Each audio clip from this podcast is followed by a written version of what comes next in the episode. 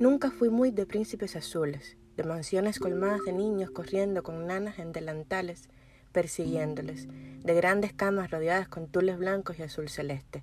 De niña, soñaba con descubrir la cura de alguna enfermedad, con escribir poesías que llenaran de aplausos teatros llenos de gente.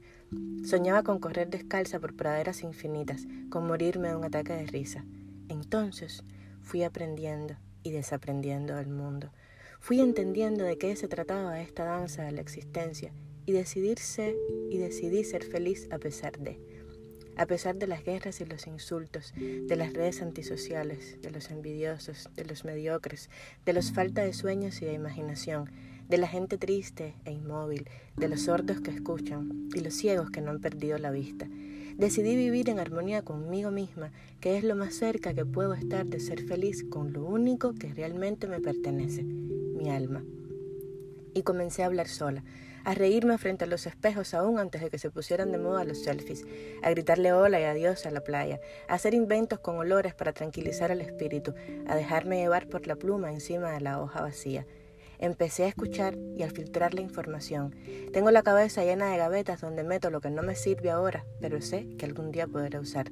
Hay otras gavetas que limpio rápido porque es almacenamiento innecesario. Hablo mucho más conmigo misma y con mi perro que lo que hablo con los demás. Me reviso, me analizo, me regaño y crezco. Sigo adelante, evoluciono. Quiero mucho a todos, pero no espero nada de nadie. Soy una risa andando porque de eso me alimento. Cada vez que voy a cumplir años, hago análisis de lo pasado y me levanto sobre esos cajones a mirar el futuro. Entonces avanzo hacia allá para volver a analizarme 12 meses después. Medito y abrazo a la gente que quiero, aun cuando no los tenga enfrente. Agradezco. Agradezco hasta la hormiga que me entretiene con su laboriosidad. Agradezco a todos y a mí misma. Cierro los ojos y me reconozco. Ya tengo 35. Sigo con mis sueños a cuesta en este proceso que llamamos vida y sigo dando gracias al universo por poner a cada quien en su sitio y ponérmelos a ustedes en mi camino. Gracias vida. Muchas gracias.